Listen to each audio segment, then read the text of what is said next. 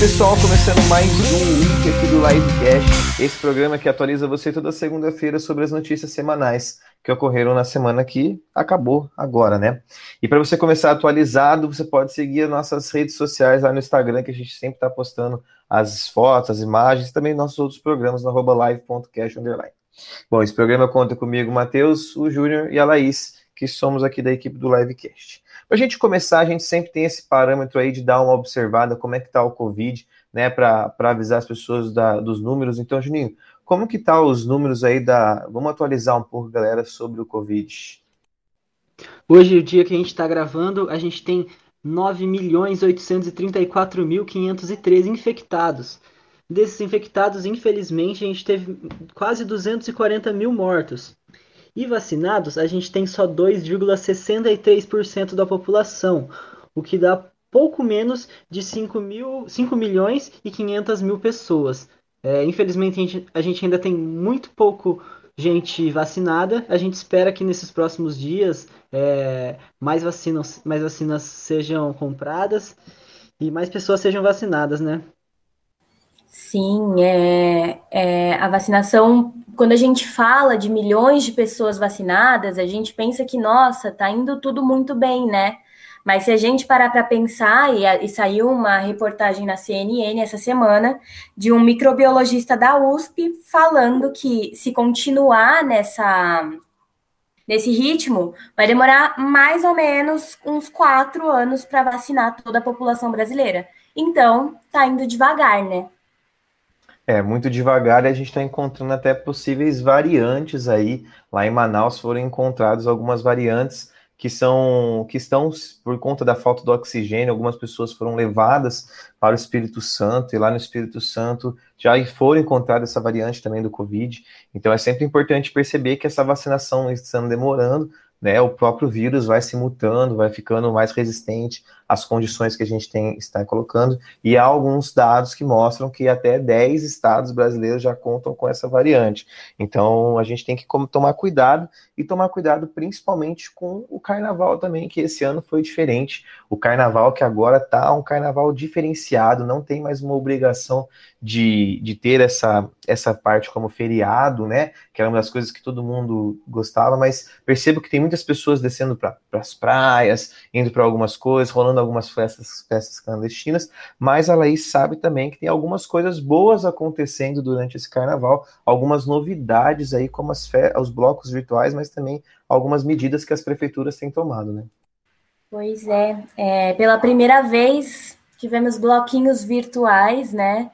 É, assim, a gente se adaptando novamente, né? Essa história. Na pandemia, a gente ficou mais refém ou não é, da, do computador, das redes sociais. De qualquer forma, foi é, o jeito que os bloquinhos encontraram para fazer o que eles fazem todo ano, né? Agitar o carnaval. Além disso, aqui em Londrina, a gente teve a lei seca que proibiu a venda de venda de bebidas alcoólicas em restaurantes, enfim, é, durante o feriado, né? E essa medida ela foi tomada na segunda-feira, dia 8.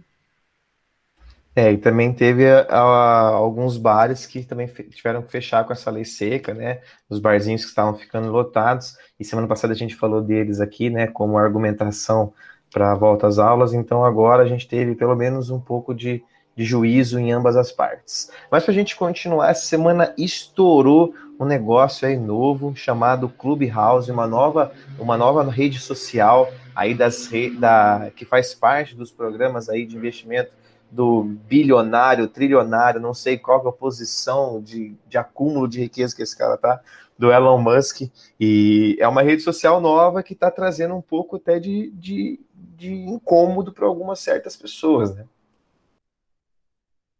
É, o Clubhouse, né, está sendo bem criticado agora nas redes sociais e na internet. Ele é um aplicativo, é um fórum, na verdade, virtual, onde as pessoas debatem sobre vários assuntos, e esse debate ele é feito através de áudio. É, só que ele é um aplicativo que só pode ser acessado por iPhone e com convite. Então, alguém que já está lá dentro tem que te enviar um convite. Além disso, você só pode ver essas conversas e esses debates quando estiver acontecendo. Depois que acaba, você não tem mais acesso. É, e o, isso vai trazendo um pouco de, de insatisfação do público, porque a gente sabe que os, esse é um uso restrito de uma rede social que pode trazer algumas coisas boas, esse bate-papo com áudio, mas também tem essa questão de muitos famosos utilizando. Então isso vai chamando bastante atenção. E além do Clubhouse, o Elon Musk também tem alguns investimentos de missões para Marte, mas o Júnior vai trazer para a gente alguns, algumas novidades de missões para Marte que não são do Elon Musk, umas novas é, evoluções da, da nossa sociedade, né, Júnior? É, o Elon Musk ele é um vidrado em Marte, né? Ele quer fazer missões para colonizar Marte, enfim, ele, ele tem as doideiras dele. Mas esse mês agora de fevereiro, ele é um mês muito importante para a exploração de Marte. Por quê? Porque durante esse mês tem uma janela que ocorre só de 26 em 26 meses, que a distância entre a Marte e a Terra fica menor. Então a gente vai ter três grandes missões. Na verdade, a gente já teve duas grandes missões se iniciando. A gente teve a missão Hope, né, traduzido para o português Esperança, que é dos Emirados Árabes Unidos, onde a gente tem pela primeira vez um país árabe enviando é, uma sonda para o planeta vermelho. Ela chegou lá em Marte na última terça-feira, no dia 9. A gente teve também uma missão chinesa chamada Tianwen 1, que chegou na quarta-feira, um dia depois da missão Hope dos Emirados Árabes Unidos. E na semana que vem, no dia 18, na próxima quinta, a NASA é, vai chegar a missão Perseverance da NASA, a agência estatal e espacial estadunidense. A expectativa é que os dados dessas missões comecem a chegar na Terra mais ou menos em setembro. E é legal a gente destacar também que as, os únicos países que tiveram uma missão de sucesso em Marte foi os Estados Unidos e a Índia e a União Soviética. Então, é muito importante essa missão chinesa e essa missão do Emirados Árabes Unidos. É, a gente começa a perceber aí algumas novas é, concorrentes, né, dos Estados Unidos nessas missões para uma dominação do espaço né? Já que o espaço geográfico aqui já está sendo dominado, vamos tomar também o espaço sideral. É sempre importante perceber esses novos países chegando com novas tecnologias, como os Emirados Árabes, a China, o mundo oriental, tomando uma posse. Isso é reflexo da globalização dessa, dessa, dessas questões de investimento. Né? E falando um pouco sobre os Estados Unidos, ontem, no sábado, é, teve a, a, votação do Donald Trump, né? Com relação ao seu impeachment, para quem não estava sabendo, a gente falou disso em outro wiki, então procura aí no Spotify que você vai achar a gente falando sobre isso, né? Mas o Trump estava sofrendo um processo de impeachment, onde ele já não é mais o presidente em exercício dos Estados Unidos, mas é, seria a, alguns votos para que se ele pudesse ou não ter a possibilidade de ser presidente novamente, né? E acabou que ele foi absolvido né? Teve muitas questões aí de, de, de, de votos aí, teve o, os números foram a favor dele e ele conseguiu ficar né, com as possibilidades de poder se reeleger, mas tomara que ele não consiga, né? E falando sobre essas questões ligadas às eleições, temos alguns movimentos acontecendo ali no Equador. Então, Juninho, dá uma contextualizada para a gente atualizar que essa semana teve algumas contagens de voto por lá, né? É, o Equador, ele é um país na América do Sul, como todo país sul-americano, como todo país latino, que é, tem sua política muito conturbada. E a gente tem como atual presidente o Lenin Moreno, que é do partido Aliança País, um partido de esquerda, mas ele é visto como um traidor pelas classes populares. E nessa, no dia 7, no último domingo, teve a eleição para o próximo presidente do Equador. E a gente tinha disputando o Andrés Arauz, que, é do, que era da chapa União pela Esperança e é apoiado pelo ex-presidente Rafael Correia. A gente tem também, é concorrendo, Iaco Pérez, que é um líder indígena da chapa Pachacutic, e o Guilherme Lasso, que é um ex-banqueiro e representa a direita nessa eleição. Isso, e aí é, é, o Arauz, né, ele foi eleito para o segundo turno, que tem previsão para ocorrer lá em abril, junto com o ex-banqueiro Guilhermo, né? E acontece que essa diferença de votos entre o Guilherme e o terceiro colocado nas eleições, que foi o Iaco Pérez, é, foi muito próxima. Então, o Iaco Pérez pediu para fazerem a recontagem de votos, e aí eles acataram, né? E vão fazer, então, a, a recontagem de votos em alguns locais, né? Onde a diferença foi muito pequena.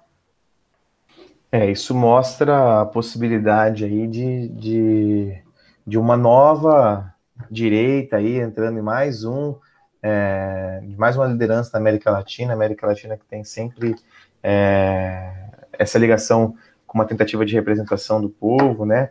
E acho que dava para a gente é, entender como que está acontecendo esses, esses processos na América de uns tempos para cá, né? Então é importante ver como, como tem acontecido acontecimentos é, inovadores dentro das políticas da, da América Latina.